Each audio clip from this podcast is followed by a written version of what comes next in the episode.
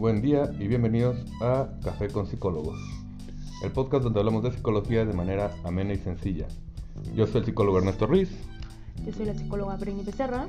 y les damos la bienvenida a un episodio más donde esta vez hablaremos de la terapia de pareja, un tema bastante interesante y quizás un poquito controversial, diría yo. Pues, tomen su café, póngale el azúcar, póngale lechita y acomódense porque vamos a comenzar.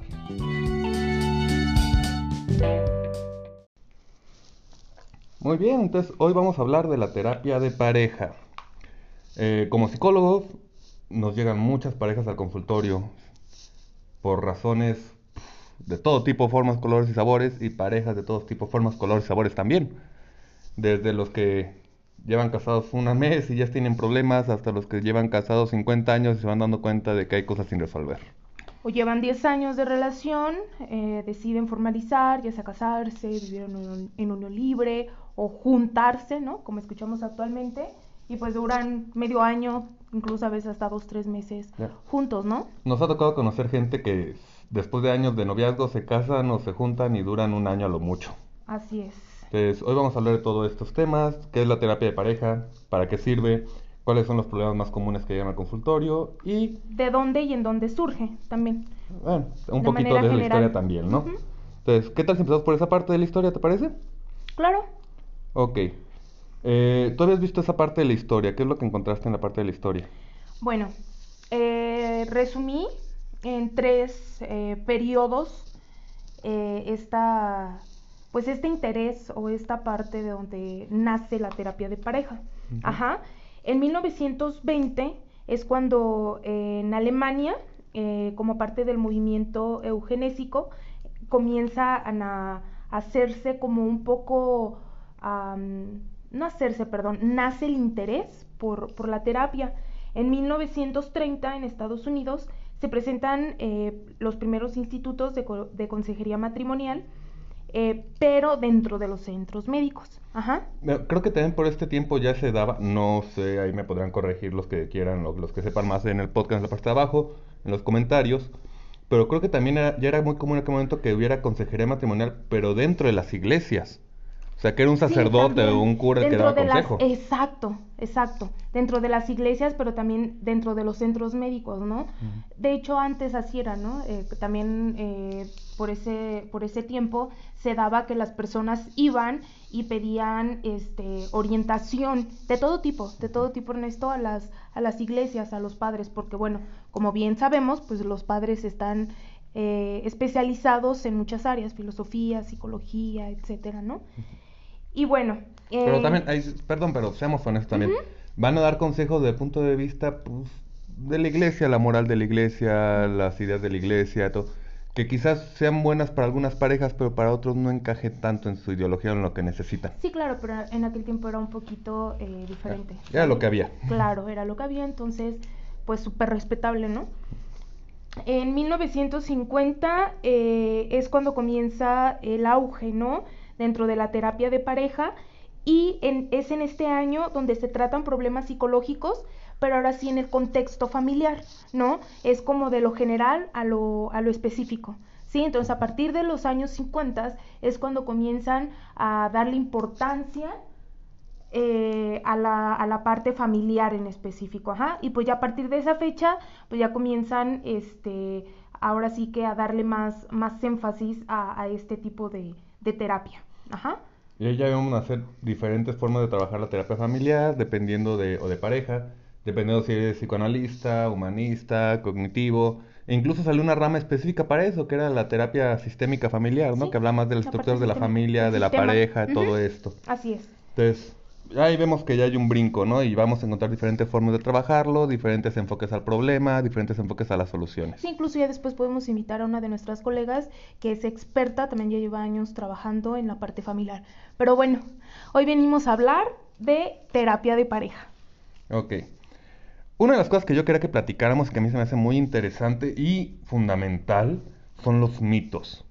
Los mitos que tiene la gente antes de llegar a la terapia de pareja, las ideas que ya traen, porque no sé si te ha pasado que te llegan al consultorio ya con una idea muy clara según ellos, Ajá. de según qué van a hacer, cómo van a hacer y qué es lo que tienes tú que hacer como el psicólogo. Casi casi que llegan a decirte, necesito que hagas esto y digas esto para que mi relación funcione. Sí, básicamente necesito que me acomodes, ¿no? Necesito que me arregles. Sí, venimos hechos un caos. O peor aún, necesito que la arregles a ella o a él, al otro, a la pareja. Necesito que vengas Sí. y me lo acomodes porque anda descompuesto, pero yo estoy bien. Sí, y, y en cuanto a nuestro, ah, eh, perdón, me trabé. en cuanto a nuestro género suele también pues darse, ¿no? Viene la pareja, en, en la mayoría, bueno, eh, no sé a ti, pero a mí siempre ha sido parejas heterosexuales, en donde pues en mi caso, la, la, en este caso la mujer, es como acercarse más eh, hacia convencer de la alianza, ¿no? Así como, pues usted como mujer, o a ver, eh, usted que es mujer, usted sabe que, ¿verdad? Que aquí está mal, o intentando como, como en esta parte de, de convencerte, ¿no? Pues mira que a mí me pasa, pero lo contrario. Conmigo llegan muchas parejas Ajá. y es el hombre el que quiere aliarse conmigo. Así como co- tú como hombre, tú sabes que así son, tú sabes que ella está mal. Tú, es que, mira, sí o no que las mujeres son las que hacen eso, los hombres no. O sea, con esta ideología como de que si yo soy psicólogo hombre, voy a estar del lado del hombre en la, en la relación. Sí. Tú psicóloga mujer, va a estar del lado de la mujer. Y paréntesis en esto, Ernesto, ya, ya sabemos eh, como psicólogos, no es desde la parte básica, desde el inicio de nuestra formación, eh, te van como metiendo mucho esta parte de, de ser imparcial. ¿no? Pero pues claro, se entiende, la- mm, las personas que no son psicólogas eh, buscan o ni siquiera saben que existe este término, ¿no? Ellos, ellos vienen a arreglarse, ellos, ellos no toman en cuenta esta parte ética que nosotros sí, ¿no? La parte de la imparcialidad. Es que, te- bueno, supongo yo que tiene mucho que ver con la idea de que si hay un problema en la relación, sí, sí hay un problema, pero no soy yo el problema, yo he estado haciéndolo bien. El problema viene de que él dice o que ella hace o que él actúa. Las personas tienden a ver que el problema en la relación está en la otra persona, no en ellos mismos. O no se dan cuenta de lo que ellos han hecho para cooperar a esta situación. Entonces, muchas veces cuando llegan al psicólogo vienen con la idea de vengo a que me digas cómo yo estoy bien y el otro está mal y ya sea consciente o inconsciente o a sabiendas o por coincidencia, llegan buscando a un psicólogo del mismo género que ellos para así como defiéndeme compadre, ayúdame comadre, porque es el otro el que trae el rollo. Ajá, eh, incluso con mucha diferencia y como también eh, cabe mencionar, eh, cuando una pareja, ¿sí? Y, y ahorita no vamos a, a especificar en, eh, o bueno, no sé si más adelante tú lo hagas, Ernesto, pero en esta parte de enfocarnos en parejas bisexual, heterosexual, homosexual, no, en general, ¿no? Yo hablo desde este punto en donde pues siempre va a haber como en las parejas eh, esta parte de diferencia de, de términos, de conceptos, ¿no? Vienen como con conceptos muy diferentes o, de- o definiciones muy distintas de qué es lo que debe ser una pareja, qué Pero es lo que debe hacer. Eso lo vas a encontrar en todos los tipos de pareja, porque tú estás hablando que son dos personas que vienen de diferente Con dos crianza. historias. Ajá, dos Claro. historias diferentes, dos aprendizajes diferentes. Entonces, a mí me enseñaron viendo a mis papás o viendo la tele o no sé, los vecinos que eran una buena pareja según yo O cuando lo que aprendí niño. en la escuela Eh, o... una pareja es el Ajá. hombre sale a trabajar y la mujer se queda en casa y este y atiende a la familia, ¿no? Así Mientras es. que llega la otra persona, no, a ver, en mi casa los dos han sido profesionistas, siempre tienen que los dos salir a trabajar y ponerse de acuerdo que entre los dos quedan los niños. Y se juntan dos personas con esas ideas diferentes y va a haber conflicto. Si no se sientan primero a platicar, oye, yo lo veo así, oye, yo lo veo así, ¿cómo le hacemos para encontrarnos en un punto? Pues si no a la mitad, mínimo, sí que los dos podamos vivir con la situación o que los dos estemos cómodos no lo hacen eh, pensando que el otro es lógico que sea como yo digo y después empiezas problemas, no haces lo que yo pienso que deberías hacer, pero no te he pedido que hagas, ¿no?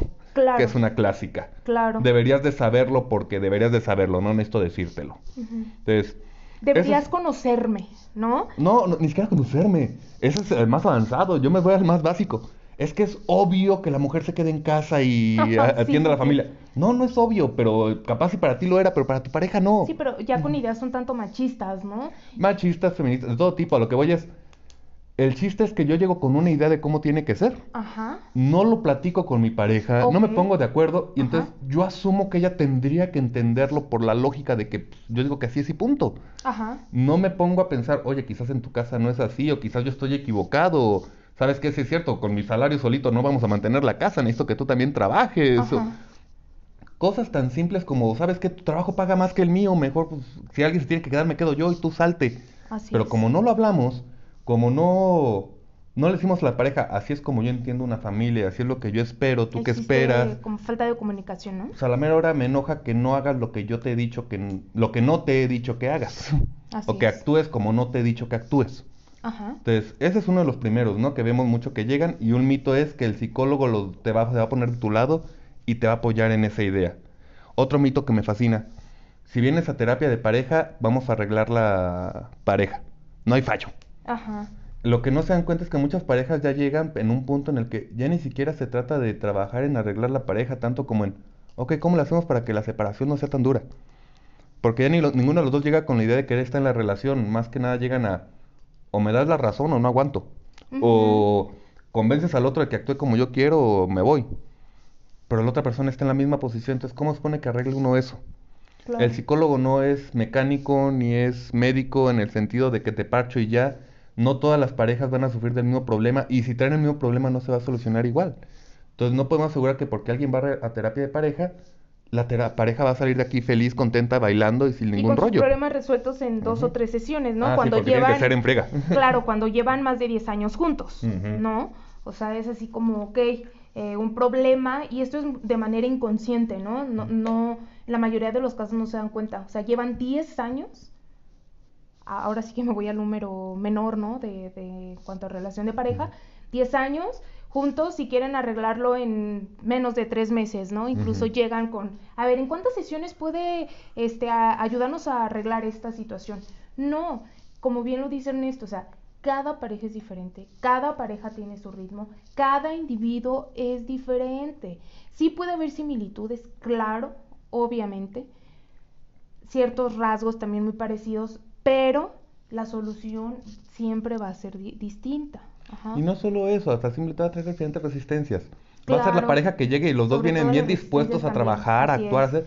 Y va a llegar la pareja donde uno viene obligado y no trae ganas. Y nada más viene porque, mira, ya vine, ponme una palomita de que vine a terapia y ya, Así quítate es. problema. Toma, toma mi asistencia y ya me pierdo, ¿no? Y comienzan a divagar o les preguntas, Ay, ¿me puedes repetir? No, o sea, físicamente están, pero su mente ya está en el trabajo, O lo que te decía, hijos. el que llega de yo estoy bien, la otra persona está mal, arréglale ella, Claro. yo qué sé. Yo nada más vine a acompañarla porque le está regando ella. Como, como si fuera un requisito, ¿no? Ajá. Como algo que tienes que cumplir y ya. Nada más por no venir porque ya, quieres. ya hice. Exacto, Entonces, ese es otro de los mitos que nos pegan mucho.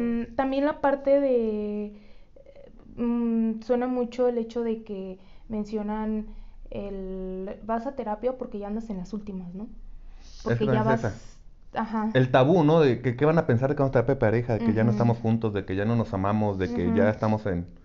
Cuando no, o sea, yo soy fiel creyente de la idea de que incluso será buena idea una terapia de pareja antes de dar un paso grande, antes de la boda o antes de mudarse a vivir juntos. Con este plan de, no sé, vamos a empezar a arreglar cosas, a ponernos de acuerdo ¿Cómo antes de que lleguemos esos ahí. estudios que hacen Ernesto este, para checar si, si no hay alguna eh, compatibilidad en cuanto a eh, Genética. en cuanto a genética y en cuanto a infecciones, ¿no? Venéreas. Ajá, pues, Creo que es una prueba de sangre, pero la neta no me sé el nombre, me agarras en curva ahí. Ajá. Pero sí, Bueno, es- tiene un nombre eh, esta prueba que, que les, las dos pruebas, ¿no? Una tanto de infecciones venéreas como otra de este que no sean compatibles, ¿no? Por eso las malformidades y toda esta parte. También debería ser un requisito, ¿no? Ahorita eh, solamente existe a nivel eh, de religión, Ernesto, cuando van a las pláticas este, Eh. prematrimoniales, pero también debería existir Claro, estoy totalmente de acuerdo contigo, que debería existir por lo menos unos tres meses. Olvídate, ni siquiera O ni siquiera pon- ah, exacto, no poner un Vayan y vean cómo están Ajá, congeniados, qué tan bien están o qué no, y ya de ahí se van tomando decisiones. Así es. Pero mucha gente toma decisiones en el calor del momento, en el de mira, todo está chido, todo está bonito, si Sí, podemos. Sí, sí, sí, sí. No es lo mismo. En el enamoramiento, Ernesto, no en el amor. No es lo mismo leerle las patas al esposo este, o al novio una vez a la semana que estárselas oliendo todos los días, todas las semanas y levantarte con ese olor. Ajá. no es lo mismo y desde ella tienes que llegar a un acuerdo, oye, necesito que te lo laves más seguido, cabrón. O sea, así de simple. ujú. Desde cosas tan sencillas que parecen in- minúsculas que se después convierten en problemas enormes. Yo soy fiel creyente que desde el principio se tiene que hacer, se tiene que ir manejando, se tiene que ir encontrando acuerdos. No se hace así, al menos no aquí en este país. Estamos en México, para el que no, el que no sepa. Yo creo que el acento nos delata, pero por si las dudas o quedaba alguna cuestión al respecto, estamos en México. Aquí no se acostumbra a eso, tristemente. Y entonces vemos que después llegan las parejas cuando ya tienen los mínimos problemas chiquitos, empezaron por el olor de los pies, porque no ponen la ropa sucia en el cesto o porque se orina fuera de la taza de vez en cuando el tipo. Y llegan cuando ya están a punto de agarrarse a golpes, cuando ya las se salieron de la casa uno, ya está viendo con la suegra, con la abuela, con la... Y ya es un desmadre. Ujú. Entonces, se puede arreglar desde antes. Solamente es ver la terapia como una preventiva, que eso es algo que vamos a ver en común cuando hablemos de otros tipos de terapia también. Si se ve de manera preventiva, funciona mejor. Pero aquí es costumbre llegar cuando ya estamos en medio del hoyo, cuando ya estamos todos hundidos. Claro. Entonces, está ese lado. Otra parte que también a mí me gustaría que tocáramos mucho, o bueno, que mínimo le pasamos por encimita, es la parte de la terapia en la cual lo mencioné ahorita, pero creo que debemos indagar más. Ajá. La gente cree que venir nada más por venir, que ya me firmaste, ya me pusiste mi, mi palomita, Las ya... cosas se van a solucionar, ¿no? Ajá, yo ya cumplí. El problema es del otro. La gente no entiende que cuando hablamos de problemas de pareja, estamos hablando de problemas en la pareja. Así Ambas es. personas tienen que ver. Una muy común y que hemos visto en el consultorio un montón de veces, todos los psicólogos, es la infidelidad. Y nuevamente llegan a terapia de pareja con la infidelidad pensando, es que este cabrón se fue con la otra, es que esta hija de su madre se acostó con aquel güey. Y nunca se puede preguntar, ok, ¿y yo qué hice en mi relación de pareja que llevó también o cuál fue mi Te parte en orilló esta... a tomar esa decisión. No, orilló no sería la palabra, ahí sí no estoy de acuerdo.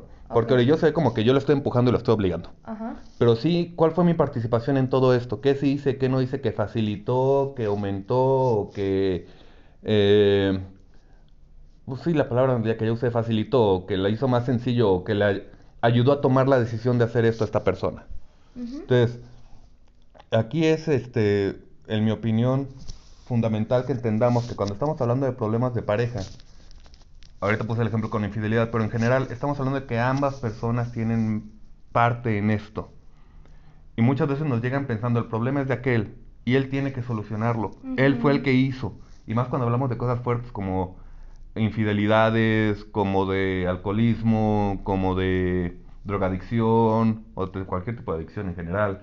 Eh, cuando se ve como que es muy claro que hay uno que tiene problemas o que hay uno que ha tomado malas decisiones y el otro es víctima o es el pobrecito o es el que le ha aguantado, El mártir. el mártir y entonces es culpa del otro y yo vengo aquí a que me lo arregles porque yo como he sufrido, pero yo ya no puedo con él. Ok, ¿y tú qué has hecho para que él también esté ahí? Sí, como su nombre lo dice, ¿no? También eh, lo, lo manejo con, con mis pacientes. A ver, como su nombre lo dice, pareja, a la par, ¿no? Tanto en decisiones, tanto en problemas, siempre que hay un problema en la pareja, óiganlo bien, va a ser de dos, siempre. Ajá. Y, y un ejemplo muy simple en esto puede ser la violencia, ¿no? Eh, tanto el que le ejerce como el que permite que, que se siga generando, ¿no? Y, y no tanto por eres culpable porque porque te dejas golpear, ¿no? Que ahora también, no hace mucho me llegó un, un paciente, eh, hombre, que, que, bueno, sufría violencia, ¿no? Por parte de, de- de su novia, este, física, ¿no? Y le hacía así unos eh, super panchos en la calle, eh, y llegó pues, casi llorando, ¿no? Y con un montón de pena, así como de, es que, no sé, o sea, ¿cómo llegamos hasta este punto, ¿no? Entonces, pues desde ahí, o sea, como tú bien lo dices, ¿qué, qué haces tú Ajá. O, o, o en O qué, qué no haces. O que no haces, exactamente, ¿no? Y que, que orilla a, a muchas, a muchas circunstancias, ¿no? Desde el que lo hace hasta el que lo permite. Yo, ahí lo único que te corregiría sería otra vez la palabra orilla. Yo, no sé, capaz si soy yo.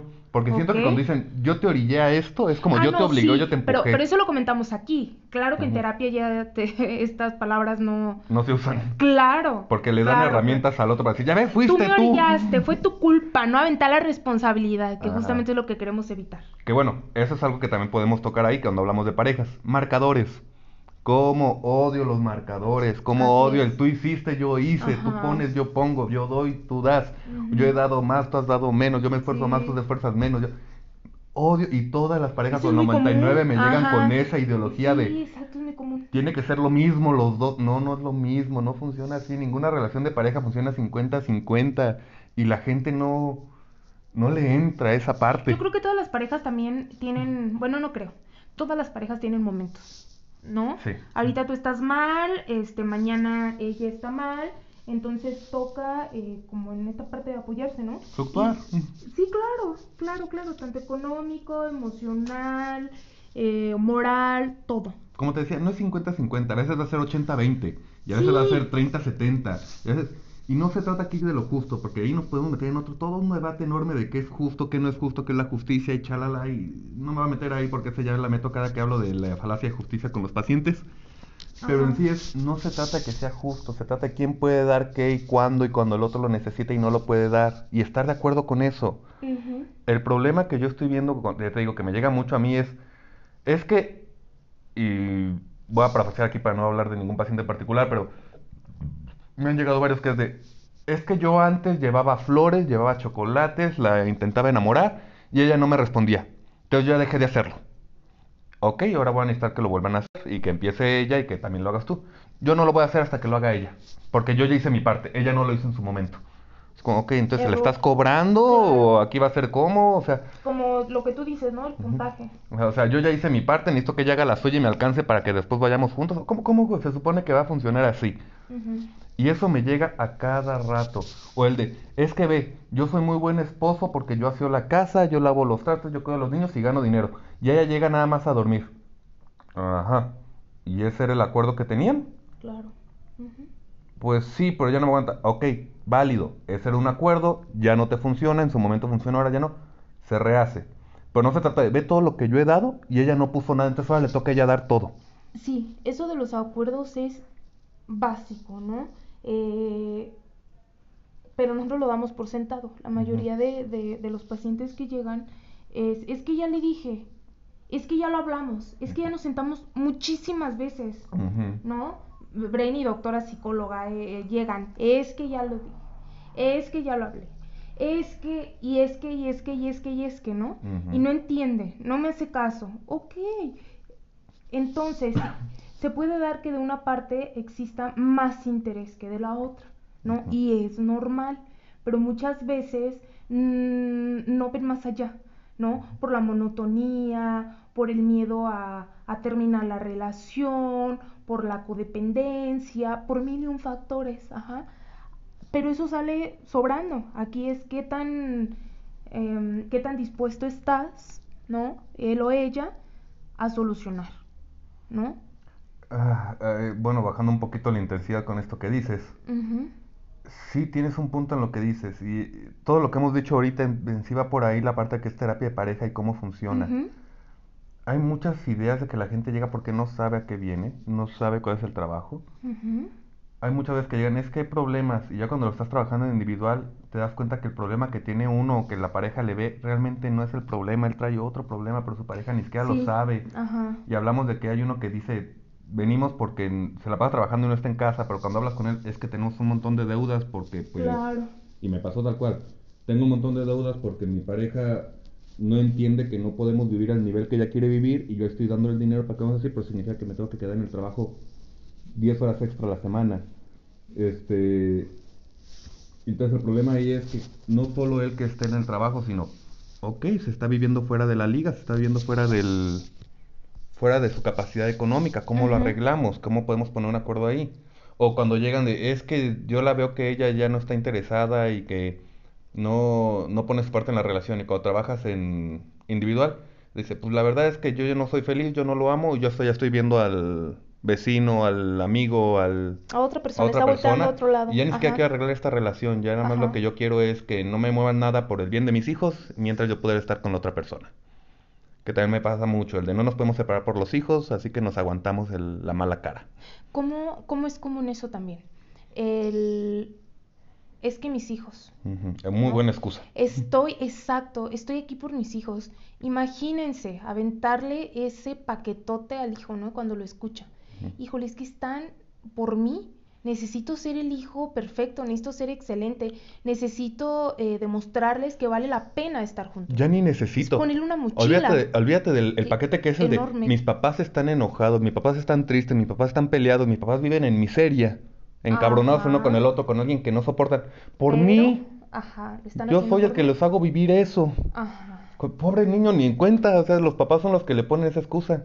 Sí, y, y, ahora sí que psicológicamente hablando, ambos sabemos que siempre va a ser mejor una separación a que el hijo, hija o hijos vean cómo eh, papá y mamá están a, al nivel de hartazgo de que ya no pueden vivir juntos, de que ya no se quieren, de que ya no se aman, de que es muy complicado vivir, eh, pues ahora sí que en la misma casa, ¿no?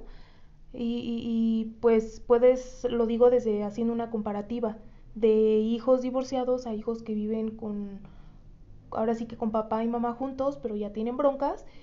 Claro que el hijo que, que pues sus papás están eh, divorciados, pues está más tranquilo, ¿no? Está menos ansioso, funciona bien, claro, ¿no? Haciendo énfasis en que siguen teniendo comunicación con los papás, ¿no? Pero una comunicación buena, una comunicación sana, en donde papá no le tira a mamá ni viceversa. Bueno, ahí estamos hablando de todo un proceso para una separación sana, ¿verdad? Un proceso Sí, psicológico. sí, sí. Ujú. Pero eh, el- volviendo al punto en el que estamos, es usar a los hijos como excusa para tenemos que estar juntos. Así es. Esa cómo la odio y también me llega un montón al consultorio y es aguántatele el- la idea que tú tienes al respecto y atiéndelos y hazlos ver que el hijo no es un ancla. Otra de mis favoritas de por qué tienen que estar juntos. ¿qué va a decir la gente? Así es. ¿Qué van a pensar mi, qué va a pensar mi mamá? ¿Qué va a pensar mi papá? ¿Qué va a pensar mi suegra? Fracasé. Si el matrimonio no funciona, fracasé. gusta, Ah, claro. sí. Sí, esa es de las buenas. O otra, a una que a mí me fascina. Me llegó hace mucho tiempo pacientes de este tipo, ¿no? Pues sí, mira, hace un rato que no me llegan de esos. Gracioso. Hasta ahorita lo noto. Pero el clásico de mamá separada, papá separado, que me llegan a terapia en individual, no en pareja, pero que me llegan con esta de, es que necesito regresar con mi pareja. ¿Necesitas? ¿Necesitas? ¿Por Ajá, qué? ajá. Es que si no, ¿qué familia le voy a hacer a mi hijo o a mi hija o a mis hijos? Así es. Eh, eh, pero pues la otra persona ya tiene otra pareja, la otra persona vive feliz, llevan separados un año, dos años, ya. Esa otra persona no parece que quiera regresar a una relación. ¿De dónde sacas que tienes que volver con él? Es que si no, ¿qué familia van a tener mis hijos? Así es. ¿Cómo se vuelve No pesado ese tipo de terapias? sean este, señalados. Ajá, señalados. Así es. Esas ideologías que, pues bueno, siguen deteniendo a mucha gente, ¿no? En este avance que se necesita. Así es, pero bueno, eh, el interés de, de hablar sobre el- la terapia de pareja, pues es que también hoy en día se está volviendo eh, cada vez más común, en donde no solamente eh, los matrimonios o personas que en unión libre o, juntados eh, eh, tienen el, el interés de asistir a, terapia de, pareja, ¿no? Eh, ahora ya es más normal y antes por prejuicios o por estigmas, pues les daba miedo, ¿no? Era como, ay, no, ¿para qué? ¿Qué van a decir? O no, estoy bien, o sea, eh, nos podemos sentar, hablar y, y se resuelve. Pero no, ahora está siendo más, más común, ¿no? Se está haciendo más conciencia de la importancia. Sí ha avanzado, pero seamos honestos, tampoco hemos llegado a un punto en el que podamos decir No, que el trabajo está no, no, hecho. O sea, No, no, no, ni cerca quizás. Lo, y lo vemos a cada rato, y sorry pues que voy a sonar como el pesimista o el mala onda en esto, pero en cada momento lo veo muchas parejas que necesitan la terapia y no van, y van cuando ya están en las últimas, cuando ya están a punto de agarrar el Cuando se un arma. lastimaron mucho, Ernesto, y lastimaron también mucho a sus hijos, ¿no? Sí. Básicamente ahí, porque yo estaba pensando más en actividades violentas, pero sí, tiene razón, hasta se siente con lastimarse. Sí, sí, sí, sí. Triste, tristemente, ¿eh? Tristemente vienen en esa situación. Pero bueno, Ernest, todo tiene solución, ¿no? No, ahí sí no estoy de acuerdo. Ahí sí no estoy de acuerdo. No todo tiene solución. Hay veces, o bueno, no todo no, tiene es que no hablo solución. solución a quedarse juntos. Ah, ah, solución a tomar la mejor decisión. Ah, que así sí, sí. Ah, sí. Cabe mencionar. Ahí sí. sí. Pero a lo que voy es, ¿por qué sufrir 20 años sintiéndonos miserables cuando podemos ir a terapia y desde el año 2, año 3 saber cómo arreglarlo? O si vamos a poder arreglarlo siquiera.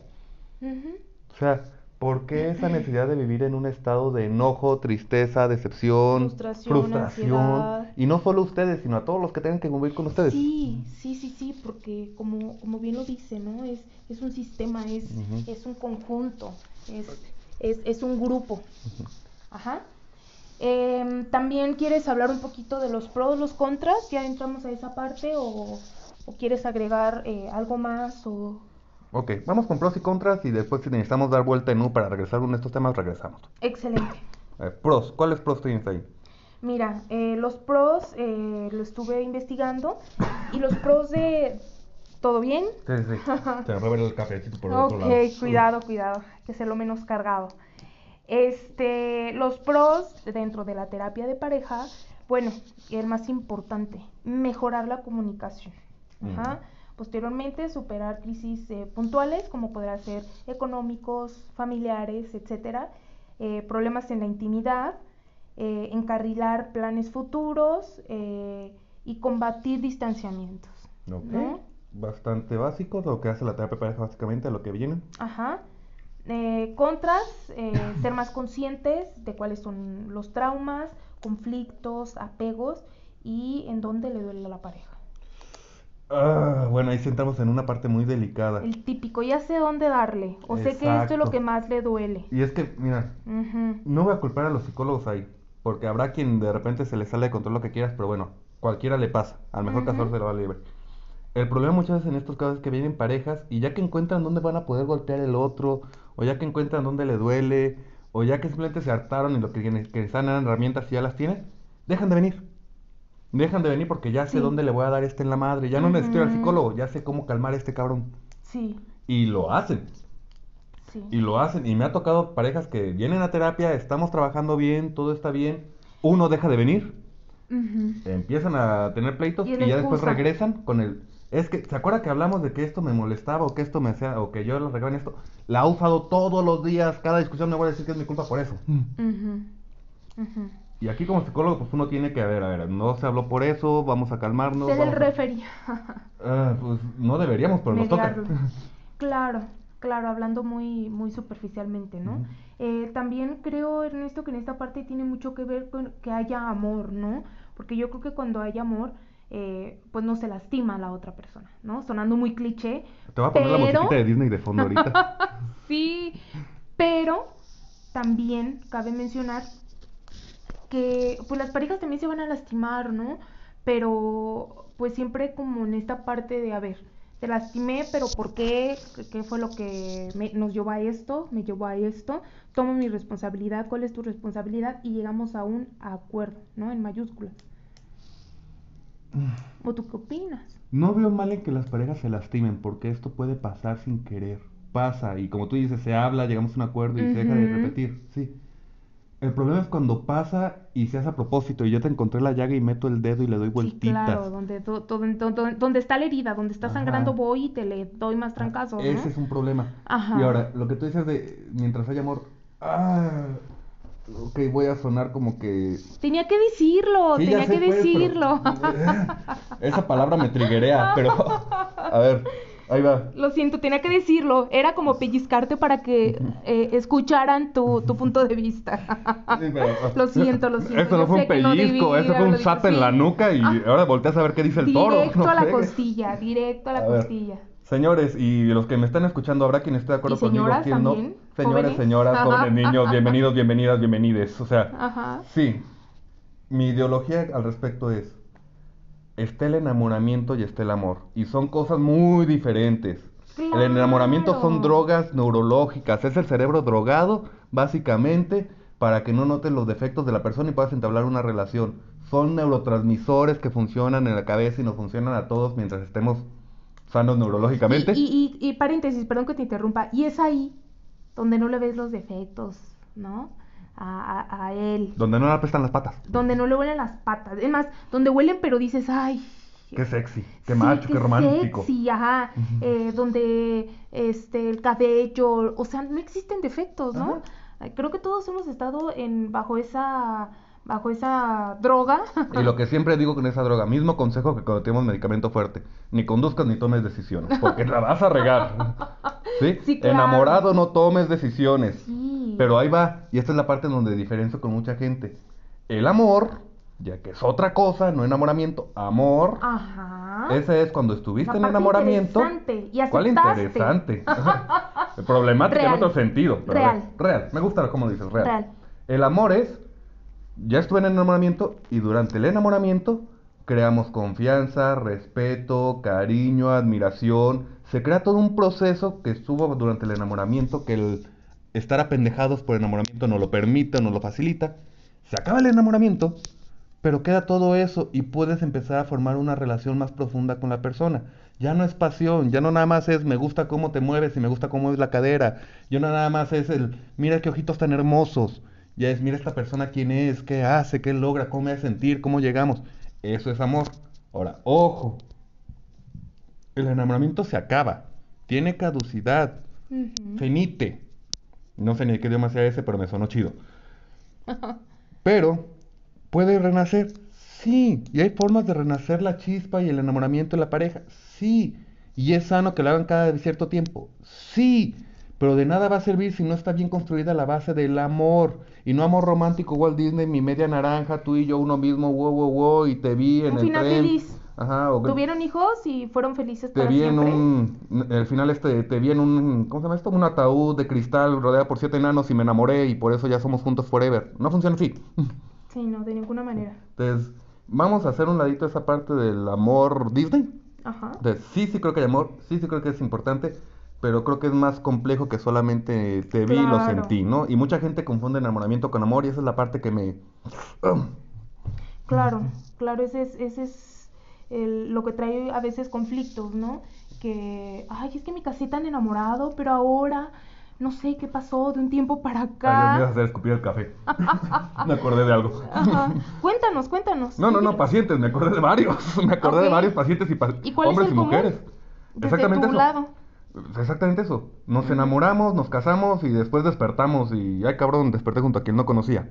Claro. O, o se borraron las cejas, se, se borró el, el maquillaje, ¿no? Una que me, ha que me pasó y esta la digo mucho porque me pasó hace muchos años, ya venció el tiempo. Ajá, En una de divorcio, ajá. donde me tocó ser parte de los que hacían entrevista. ujú. ¿Cuál es una de las razones? Ya no lo aguanto, es súper celoso, todo el tiempo me está vigilando, me está llamando todo el tiempo para saber dónde estoy y qué está haciendo. ¿Con quién está? ¿Por Todo. qué? ¿Para qué? ¿O qué? ¿Cuándo empezó a hacer eso? Hace un año. Ok. Antes de eso él no lo hacía.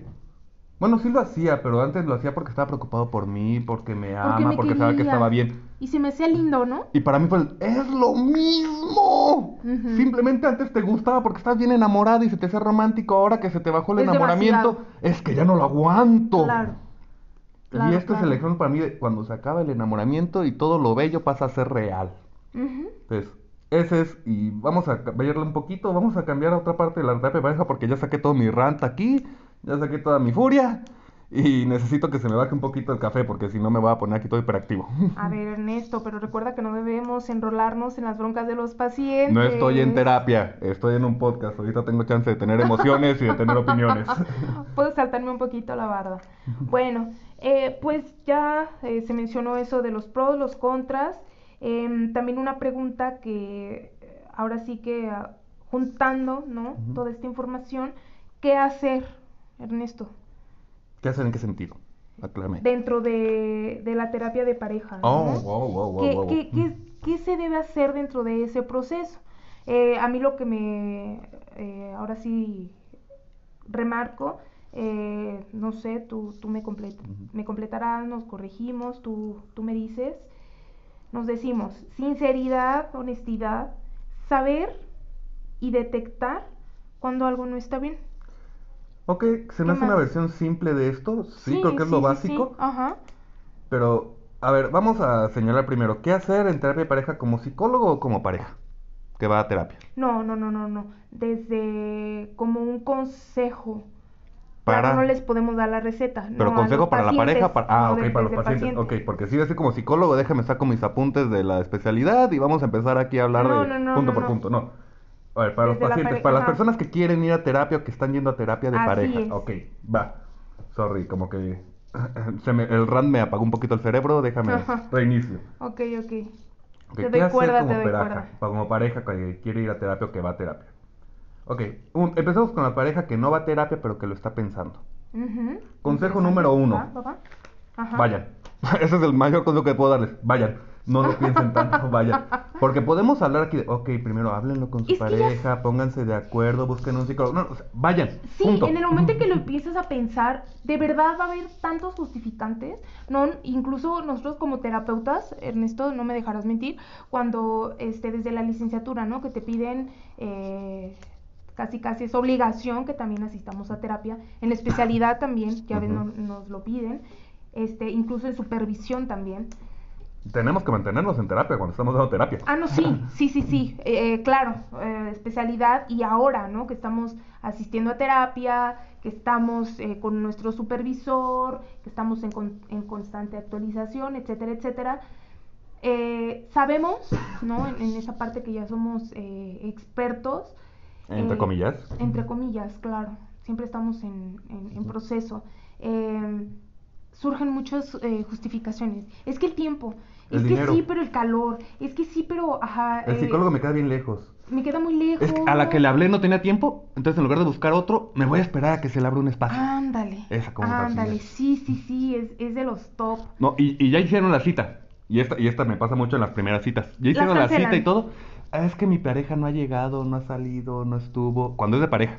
Sí. También está la clásica de, es que íbamos en camino, pero se nos hizo tarde y dijimos, ya para qué mejor la cambiamos para otra fecha. Así es. Bueno, Esa y estos son así como de los básicos, como los top. Entonces, mi Pero de consejo siendo el verdad, mismo. Tu mente te va a poner un buen de trabas, no les hagas caso. Entonces, fu- De aparte, verdad, fuera de verdad. eso, mi consejo es el mismo.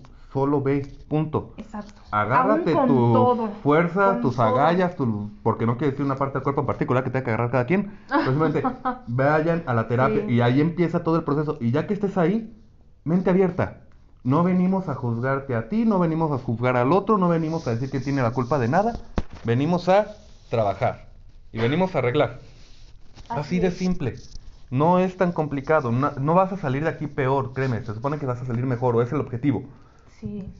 Si mejor significa juntos, juntos. Si mejor significa cada quien por su lado, por su lado. Pero van a salir mejor. Entonces, consejo número dos, mente abierta. Sí. Consejo número tres, honestidad. Sean honestos con lo que dicen, sean honestos con lo que piensan. Simplemente no voy a venir a terapia y nada más voy a decir lo que tenga que decir para que se acabe lo antes posible. Entonces, ¿para qué vienes? Gastas tu tiempo y tu dinero. Mejor ven y sé honesto, di lo que piensas, di lo que sientes, di lo que tienes que arreglar. No tienes una idea de cuántas veces me ha pasado, ok, ¿qué es lo que a ti te falta en la relación? Y me llega uno con una lista de 20 páginas de lo que necesita que su pareja o que no le agrada o que necesita que se Sí, cambie. la mega carta. y le dices al otro, ok. ¿tú qué encuentras que necesitas cambio? ¿Qué es lo que necesitas? No, es que yo estoy bien. A mí todo me gusta como está. Yo no le veo malo. No, no es cierto, mijo. Obviamente traes tus propias exigencias, traes tus propias cosas que no te agradan, pero yo solo quiero dar la cara, venir y a terminar e irme. problemas no resueltos, ¿no? Sí, o sea, obviamente traen algo, pero, traen arrastrando a la relación de pareja. pero no son honestos. Ajá. Entonces, ¿ese fue el qué? ¿Tres? Ajá. Sí, perdí la cuenta, no los tengo acá apuntados. Ajá. Ok, ¿cuál sería el cuarto? Llega al final. Porque en el proceso van a empezar, y esto pasa no solo en la de pareja, pasa en el individual, Individual. también. Ajá. Va a haber cambios en la dinámica, en el manejo. Va a haber cambios en cómo se hablan, cómo se relacionan. Va a haber cambios en el ambiente. Ajá, ajá. Y va a haber que- personas que prefieran, tanto en el paciente como en su propio ambiente, que prefieran que las cosas sigan como estaban antes, porque ya era Ay, conocido. no vayas, sálatela. Ay, ¿qué más da? No, uno mismo. Ok, ya estoy cambiando, pero estar cambiando significa que ahora lavo los trastes y antes no tenía que hacerlo. Que ahora me responsabilizo de mi vida, ¿no? Entonces ya mejor ya no voy. ya- y empiezan las cosas de no tengo tiempo, no tengo dinero. Regresamos a lo que ya hablamos antes. Entonces, siguiente consejo, termínala. Llega hasta el final de la terapia y ya de ahí sabrá más a dónde se va todo esto. Entonces, esos son mis consejos más simples. No pedimos más. Lo demás lo vas a hacer con tu psicólogo. Él te va a ayudar a encontrar el camino. Él te va a ayudar a ver que esto falta, que esto sí, que esto no, que esto sobra, que esto muévele, que esto quítale. Es así de simple. Así es. No es tan complicado. Y no tienes una idea de cómo va a cambiar tu vida. ¿Cómo va a cambiar tu relación de pareja? Ajá, hay un- una frase eh, de, de un... Ay, no, no recuerdo la verdad qué es, pero se llama Diego Dreyfus, ¿lo has escuchado? en Dreyfus, internet? sí, Ajá, en donde él, él aconseja, ¿no? Eh, me gustó esa frase en donde dice, si tienes eh, flojera, hazlo con flojera, si tienes miedo, hazlo con miedo, si tienes dudas, hazlo con, duda- con dudas, pero aviéntate, sigue adelante. A mí me gusta más la frase de Will Smith. A ver. Y sé que va a sonar medio manchado que diga la frase de Will Smith del actor, pero él decía, si haces algo, hazlo desde el amor y va a salir bien. ¿Qué quiere decir? Tengo que ir a terapia de pareja y voy con miedo, vas a tener problemas. Ujú. Pero tengo que ir a pareja y voy por amor, porque amo a mi pareja, porque me amo a mí mismo, porque amo la Claro. relación, va a salir bien. Actúa desde el amor. El Ujú. amor a ti, el amor a tu trabajo, el amor a tu pareja, el amor a tu familia. Y todo va a salir bien. Así Estoy es. parafraseando, ¿eh? Porque obviamente uno, la frase es en inglés y dos, la escuchaste mucho y no me acuerdo exactamente cómo la dijo. Ajá, Pero me ajá. gustó. Así es. Entonces, Sí. desde sí, ese sí, punto de vista simplemente es, ve a terapia, sé honesto, termínala. Y por ahí una que se me olvidó, ¿cuál de los cuatro consejos di? Se me olvidó uno de los cuatro. Pero denle regreso al podcast y escúchenlos otra vez. Ahí están. Así es. Entonces, Queda guardado.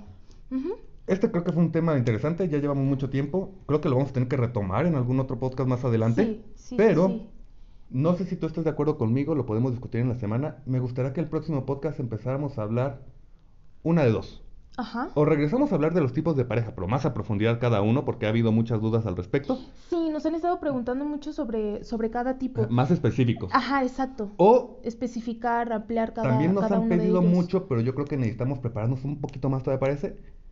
LGBT, todos los tipos de sexualidad que significan, que Claro. implementan, chalala. Ajá. Entonces, esos son los dos temas que ahorita están sobre la mesa. Ajá, Retomar uno de estos, yo creo que empezaremos con las parejas la próxima semana. así es. Y ya después vemos LGBT después de eso para estar totalmente preparados y no decir algo o dar una mala información. ¿Te parece? Claro, claro que también, pues eso, cuidamos, eh, pues ahora sí que lo que hablamos y la información que aquí, que aquí les compartimos. Esperamos de verdad que les sea de utilidad, eh, no solo lo escuchen, eh, de verdad pongan en, en práctica, perdón, eh, este, compartan, ¿no?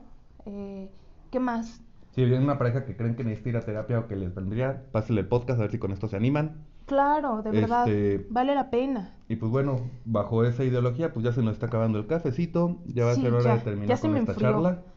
Eh, los esperamos la próxima semana para hablar de otros temas de estos. Comentarios, dudas, aclaraciones, temas de los que quieran que hablemos, pueden ir a dejarlo en nuestra en los comentarios de donde estén escuchando el podcast. Ahorita lo tenemos en Spotify, en ¿dónde eran los otros? Google ¿En Google? Podcast, en radio, no sé qué. Tenemos varios aquí, no estoy seguro cuáles son todos. Ahí vamos checándolos. Ajá. Este, y eh, próximamente página de Facebook de Café con Psicólogos para que también ahí vayan a dejarnos sus comentarios, ahí puedan buscar su podcast. Psicólogo. Ernesto, psicóloga Breni, por ahí los estaremos eh, invitando para que escuchen nuestras recomendaciones. ¿Vale? Excelente tarde, disfrútense mucho, disfruten a los de su alrededor. Eh, ya se te estaba yendo la frase ahí, ¿verdad? Nos sí, sí, sí, me perdí, me perdí. Ah, Son pasa, tantas pasa. cosas. No se preocupen, entonces. Espero que hayan disfrutado del cafecito. A nosotros ya se nos acabó. Es hora de partir para ir a rellenar la cafetera. Tengan un bonito fin de semana. Hasta la próxima. Saludos.